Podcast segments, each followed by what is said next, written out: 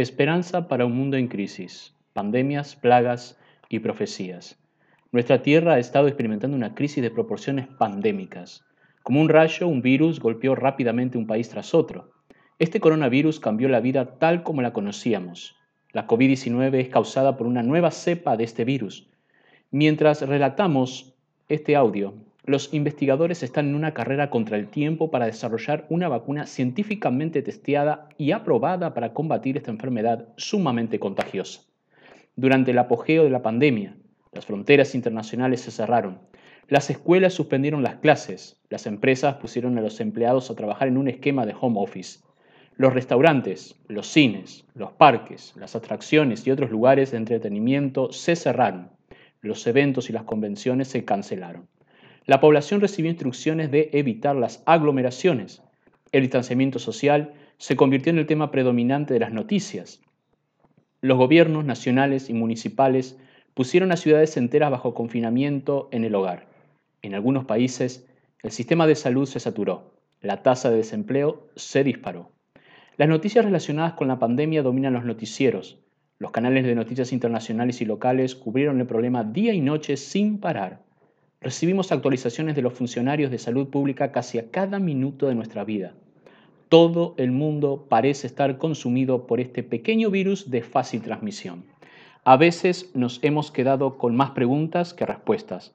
Muchas de estas preguntas giran en torno a temas religiosos. En nuestro corazón buscamos respuestas.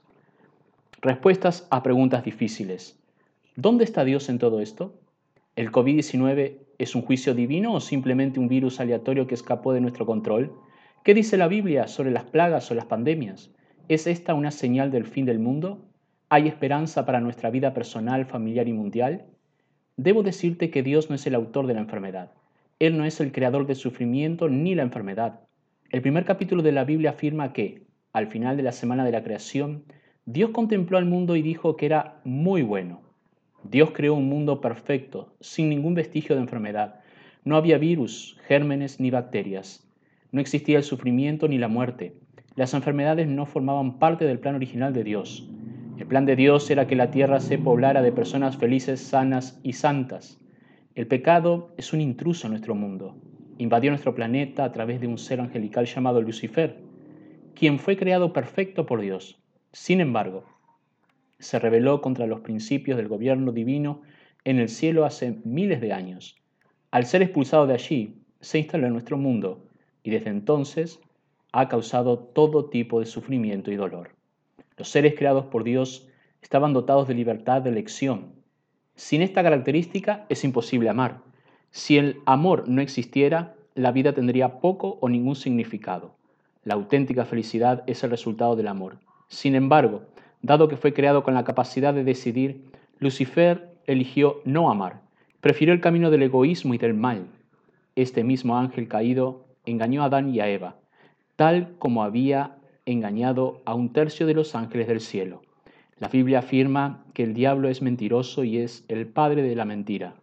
El último libro de la Biblia, el Apocalipsis, describe que él engaña al mundo entero. La primera mentira de Satanás fue afirmar que Dios realmente no quiso decir lo que dijo. El ángel caído aseguró que Eva podía comer del árbol del conocimiento del bien y del mal, ya que ciertamente no moriría, contradiciendo así lo que Dios había declarado en Génesis 3.4. Según la mentira de la serpiente, Eva podía transgredir los mandamientos de Dios sin ninguna consecuencia grave. La primera mujer de la humanidad pensó que si comía del árbol accedería a una esfera de experiencia superior. Satanás afirmó que Dios era arbitrario, un tirano autoritario que no le interesaba el bienestar de sus criaturas. Querido amigo, querida amiga, te invito a hacer una oración para que Dios sea el conductor de tu vida en estos momentos. Querido Padre Celestial, te damos gracias porque tú tienes planes perfectos y maravillosos para cada uno de nosotros.